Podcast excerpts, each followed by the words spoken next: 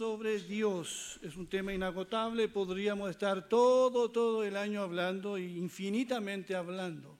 Siempre hablamos de la palabra de Dios, pero pocas veces hablamos de Dios. ¿Ya? Eh, y quiero que veamos estos últimos atributos hay muchos más, pero he querido destacar estos tres en esta mañana al terminar esta serie de temas. Majestuoso, incomprensible, trascendente. Comenzaremos haciendo alusión a la majestad de Dios. Majestad es sinónimo de grandeza y soberanía. La Biblia menciona la majestad de Dios en muchas ocasiones. Allí en el Salmo 145, verso 1 al 5, dice, Te exaltaré mi Dios y Rey. Bendeciré tu nombre por siempre y para siempre. Te alabaré todos los días, sí, te alabaré por siempre. Grande es el Señor el más digno de alabanza. Nadie puede medir su grandeza. Que cada generación cuente a sus hijos de tus poderosos actos y proclame tu poder. Meditaré en la gloria y la majestad de tu esplendor y en tus maravillosos milagros. Y respecto al Hijo Jesucristo, la Biblia dice, el Hijo irradia la gloria de Dios y expresa el carácter mismo de Dios y sostiene todo con el gran poder de su palabra. Después de habernos limpiado de nuestros pecados, se sentó en el lugar de honor a la derecha del majestuoso Dios en el cielo. Así que no hay duda, nuestro Dios es un Dios glorioso, majestuoso, digno de ser adorado, está por encima de todo. Dios no está limitado, es eterno, autoexistente, autosuficiente, infinito, majestuoso. Lamentablemente este último concepto majestuoso se ha atribuido a hombres y mujeres que ejercen algún grado de autoridad se habla de su majestad la reina, de su majestad el rey, pero el único digno de ese atributo es nuestro Dios. Quisiera que en esta mañana saquemos de nuestra mente todos aquellos pensamientos que pudiesen limitar y empequeñecer a Dios. Dios por medio del profeta Isaías nos recuerda una y otra vez su majestad y grandeza. En el capítulo 40 que haré mención en esta mañana, Dios le habla a un pueblo como nosotros, como el mundo en el que vivimos, a un pueblo incrédulo, a un pueblo que tiembla frente al enemigo, a un pueblo que dice ser el pueblo de Dios, pero que inspira lástima, porque no lo conoce a Él. Son gente miedosa, desesperada y desesperanzada, que mira lo grande que son sus enemigos, pero que no se ha detenido a pensar en la grandeza de Dios. Da mucha pena el conocimiento que tienen muchos cristianos de Dios. Quisiera en esta mañana, conforme nos dice, nos va guiando Isaías 40, que comparemos a Dios con las naciones del mundo. Allí en el capítulo 40, verso 15 al 18, miren lo que dice. Las naciones son para él como una gota de agua, como un grano de polvo en la balanza. Los poderosos países que están en las islas del mar son para él lo mismo que un simple grano de arena. No hay en los bosques del Líbano animales ni leñas suficientes para presentar en su altar una ofrenda como Él se la merece. Para Dios no valen las naciones, son lo mismo que la nada. Esto es lo que son las naciones para Dios. Las grandes potencias son la nada misma. Estas palabras en primera instancia fueron para los judíos previo al exilio en la segunda mitad del siglo VI Cristo. Eran el pueblo de Dios, por lo menos eso decían, pero era un pueblo que temblaba ante el imperio babilónico con su ejército arrollador, como antes habían temblado ante el imperio egipcio con sus carros y sus caballos y también frente a la poderosa nación de Asiria con su crueldad y poder de exterminio. Estas tres naciones aterrorizaban al mundo conocido de ese entonces y también aterrorizaban al pueblo de Judá, al pueblo de Dios. Infundían miedo porque eran una multitud su ejército, poseían más recursos económicos y militares que los que poseía Judá. Pero Isaías nos recuerda en esta mañana que ante la majestad y grandeza de Dios, ¿qué son estas naciones tan poderosas? Dice Isaías que son como una gota de agua en el mar. ¿Qué diferencia puede hacer una gota de agua en el mar? Como un grano de polvo en la balanza. ¿Qué diferencia puede hacer una pizca de polvo en una balanza? Eh, ¿Cargará la balanza a un lado? Y vuelvo a leer lo que dice el profeta. Los poderosos países que están en la isla del mar son para él lo mismo que un simple grano de arena.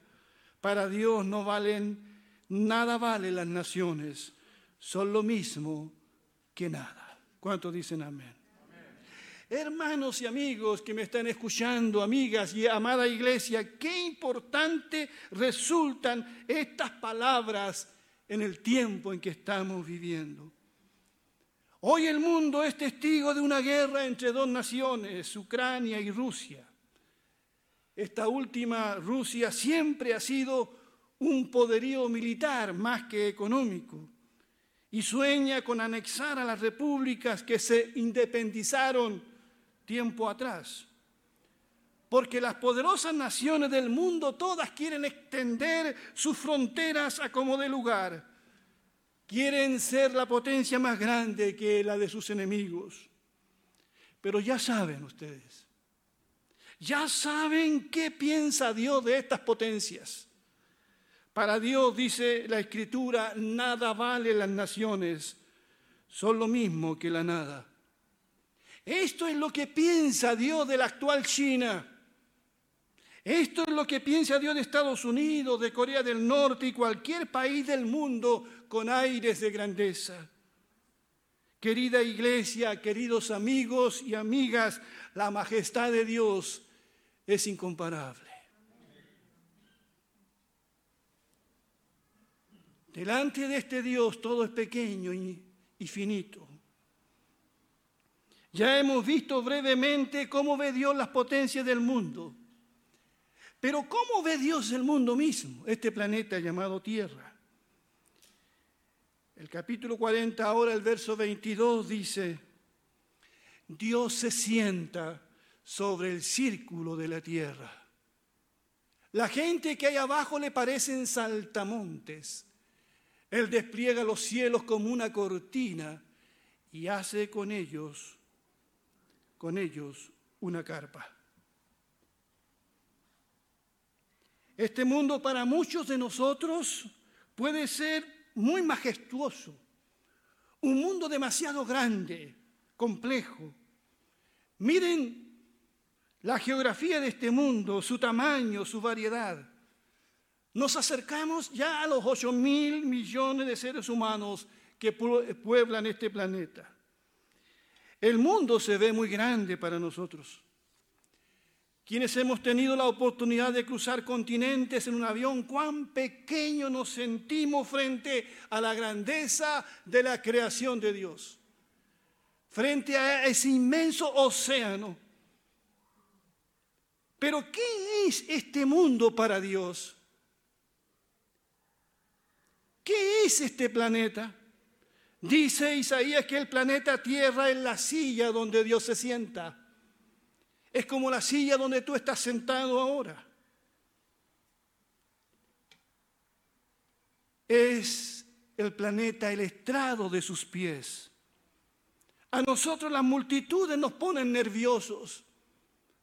Recuerdo haber caminado por una calle en India y, y vaya que hay gente allí. Te sientes tan pequeño, pero ¿qué son para Dios estos ocho mil millones de habitantes? ¿Qué son? A Dios no lo ponen nervioso las multitudes. Somos como saltamontes, dice el profeta, saltando de aquí para allá un día de verano. Es para que de alguna manera el profeta grafica y para que entendamos la grandeza del Dios al que servimos y al que adoramos. Ahora comparemos a Dios con los poderosos de este mundo, con aquellos que tienen tanto dinero que no, saben cuánto tienen y no hayan qué hacer con su dinero. Los hombres más ricos del mundo que tienen el poder económico o aquellos que tienen el poder político. Piensa tú en los más grandes poderosos. Pero el, profeta continúa diciendo en Isaías 40, verso 22 al 25. Mira lo que dice. Reduce a nada a los gobernantes y hace que los líderes del mundo no sean nada. Apenas están recién sembrados, acaban de ser plantados, empiezan hasta ahora a echar raíces cuando él sopla sobre ellos y los seca y el viento de la tormenta se los lleva como paja. El santo Dios dice, ¿con quién me van a comparar. ¿Quién es como yo? Pensemos un momento en los gobernantes y líderes que eh, eran grandes en el tiempo de Isaías. La sola mención de, de esos nombres infundía temor en el pueblo de Judá. Recordemos a Sennacherib, líder de la nación asiria, a Nabucodonosor, líder del imperio de Babilonia. A este último se le olvidó que solo era un hombre. Allí en Daniel capítulo 4, verso 29 al 32 dice que este líder mundial, el rey caminaba por la terraza de su palacio de Babilonia. Y yo me imagino hoy a los líderes, que es esos que se creen grandes hoy día, haciendo lo mismo. Pavoneándose, no seré Dios. Aquí vemos al primero. Miren qué grande es Babilonia. Yo construí, dice, esta ciudad con mi poder. Yo construí este imperio, la he hecho capital de mi reino para mostrar lo grande que soy. El rey no había terminado de hablar cuando se oyó una voz desde el cielo diciendo, escucha lo que se te va a suceder, rey Nabucodonosor. Ya no tienes ningún poder sobre tu reino, te apartarán de los hombres, vivirás con los animales, comerás pasto como el ganado y te mojarás con el rocío. Vivirás así durante siete años, hasta que te des cuenta de que el Dios Altísimo es el único que gobierna los reinos de los hombres. Solo Dios decide quién los gobierna. Saben, lo ocurrido a este dictador, si lo podemos llamar así, a Nabucodonosor, se ha repetido con muchos otros a través de la historia. Ahí tenemos a Alejandro el Grande, a Nerón, Napoleón, Hitler, Mussolini, Franco, pequeños y grandes dictadores aún en nuestra Latinoamérica, que han tenido aires de grandeza. En Corea del Norte tenemos a Kim Jong-un, venerado y temido. Ay de ti si no lo aplaudes mientras él está dando un discurso. Ay de ti si lo miras feo. Tremendo cómo vive la gente en esclavitud a estos hombres. Pero pensemos en los gobernantes actuales de los grandes países, hombres que tienen en sus manos hasta iniciar una tercera guerra mundial, por lo menos eso dice. Gobernantes que piensan que pueden poner las manos sobre países más pequeños para potenciar sus propios imperios o naciones. ¿Ustedes creen que son ellos los que, los que deciden el destino de este planeta? ¿Son aquellos que se sientan en las Naciones Unidas los que deciden el destino de este planeta? La Biblia dice que Dios reduce en nada a los poderosos de este mundo y hace que los líderes del mundo no sean nada. Apenas Dios sopla sobre ellos y los seca el, el viento, la tormenta se los lleva como paja. El santo Dios dice, ¿con quién me van a comparar? ¿Quién es como yo? Es nuestro Dios soberano y majestuoso el que pone reyes y quita reyes. Leía esta semana ese cuadro que no sé cuántas veces lo he leído, pero que me llega muy profundamente al corazón. Jesús está siendo juzgado, lo acaban de azotar al Señor, le acaban de poner una corona de espina, un vestido púrpura y lo llevan donde el gobernante Pilatos representante de Roma en ese tiempo. Pilato le pregunta, ¿de dónde eres? Como si no supiera. Jesús guardó silencio. Entonces le dijo Pilatos, ¿a mí no me hablas?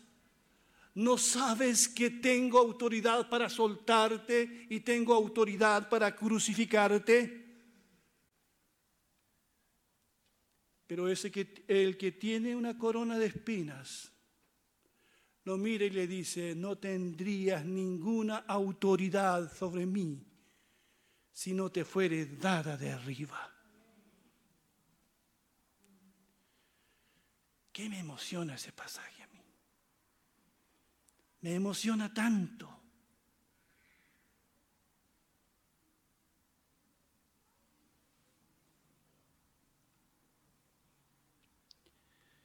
Continúa diciendo Isaías 40, 26. Levanten sus ojos y miren hacia arriba. ¿Quién creó todo eso? El que hace salir su ejército de estrellas una por una y a todas llama por su nombre porque nada escapa a su gran fuerza y poder. Hermanos, hermanas, amigos y amigas, cuánto bien nos hace o nos haría levantar más seguido la vista al cielo. Hagan ese ejercicio, por favor sobre todo en una noche estrellada. Vivimos solamente mirando este planeta. Nuestra mirada es horizontal. Pocas veces levantamos la vista para contemplar esa hermosa montaña que está allí en esa imagen. Contemplar una noche estrellada. El hombre tiene miedo de levantar la vista porque cuando la levanta se siente pequeño y miserable. Será por eso que no quiere mirar al cielo. En el mes de marzo recién pasado, la NASA confirmó la existencia de más de 5.000 planetas más allá del sistema solar. Incluyen pequeños mundos rocosos como la Tierra, gigantes de gas muchas veces más grandes que Júpiter, los astrónomos creen que nuestra galaxia contiene probablemente cientos de miles, de millones de esos planetas. Hasta hablan de un universo paralelo. Yo pensaba en esto, hermanos, y pensaba en lo grande que es nuestro Dios, que tiene control y dominio de todo el universo que el hombre ha podido descubrir y aquellos que quizás nunca descubrirá. Y Dios llama, según Isaías, a cada estrella por su nombre.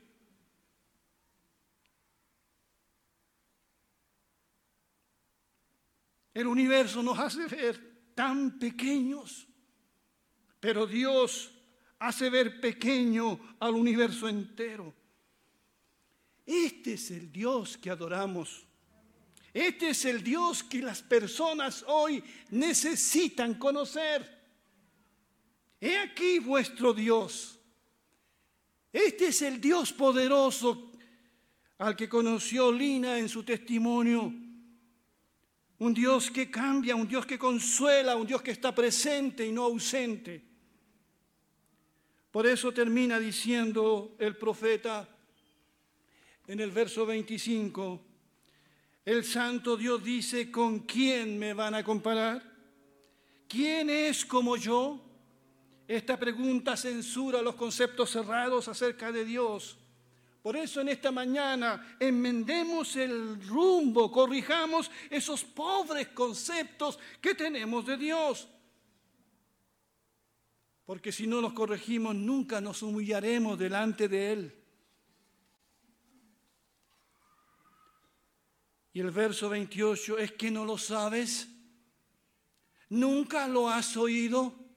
El Señor es el Dios eterno, el creador de todo el mundo. Nunca se cansa ni se fatiga. Nadie puede entender completamente, dice el profeta, la sabiduría de Dios.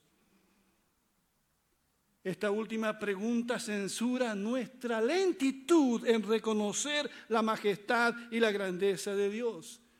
Es como si Dios estuviera diciendo, pero ¿qué les pasa a ustedes?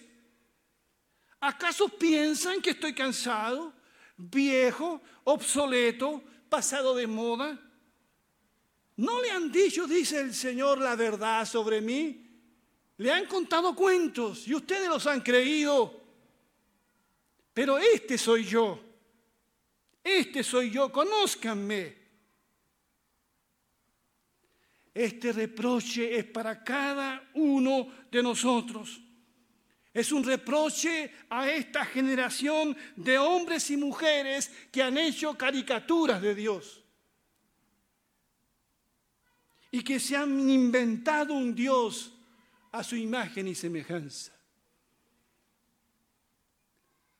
Recuerdo cuando Luis, mientras era pastor en el norte, conoció a Jesucristo. Él pertenecía a un pasado, a una ideología que no le permitía ver a Dios, al Dios de la Biblia. Y conoció a este Dios maravilloso. Y visitando a su padre, con él, le dijo a su padre, papá, sabes, a mí me habían hablado de un Dios pequeño, pero ahora conozco la verdad de Dios. Primero, ahora sé que Él existe y que es poderoso. Y esta verdad, papá le dijo a su padre anciano, criado en esa ideología ateísta, le dijo, no hay Dios como el Dios del universo.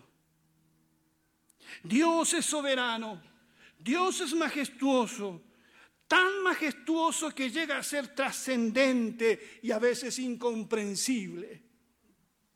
Pero este no, esto no quiere decir que Él no pueda ser conocido. Los teólogos llevan siglos meditando y escribiendo sobre la naturaleza, el carácter y los atributos de Dios. Se han escrito montones de libros de teología y sigue siendo un tema inagotable. porque una mente finita como la nuestra jamás podrá entender y explicar a cabalidad a este Dios infinito. Pero no se preocupen. Podemos conocerlo lo suficiente para ser salvos. Podemos conocer a este Dios lo suficiente para tener comunión y vida eterna, porque la vida eterna es conocerlo a Él. Podemos conocerle para que nuestras vidas cambien. Dios se ha revelado. Se ha revelado en la creación. Por eso levanta la vista y observa ese mundo perfecto, hecho de una manera tan maravillosa. En este mundo hay, propósito, hay intención, hay diseño. Contempla la creación, pero contémplate a ti mismo. Mira tu cuerpo, tus órganos, cómo funciona. Eres, una, eres un milagro de Dios. Fuiste creado a su imagen y semejanza, pero también examina las escrituras y conocerás más a este Dios. Pero por sobre todas las cosas, mira esa vieja cruz que se levantó en el monte Calvario. Dios nos amó de tal manera que Jesucristo, su Hijo, fue clavado en esa cruz, porque Él nos ama con amor eterno. Este es el Dios eterno, infinito, inmutable, santo y todopoderoso. Y Él te ama donde quiera que estés y como estés. Y Él te puede rescatar de tu miseria, de tu orgullo, de tu vanidad, de tu mentira. Dios te ama. La prueba más evidente de que Dios te ama es esa cruz del Monte Calvario. Bendito sea el nombre del Señor. Hemos sondeado muy por encima la grandeza de Dios, que lo hacen majestuoso, que lo hacen único, que lo hacen incomprensible, que lo hacen trascendente. Que Dios bendiga su palabra. Vamos a ponernos de pie, por favor.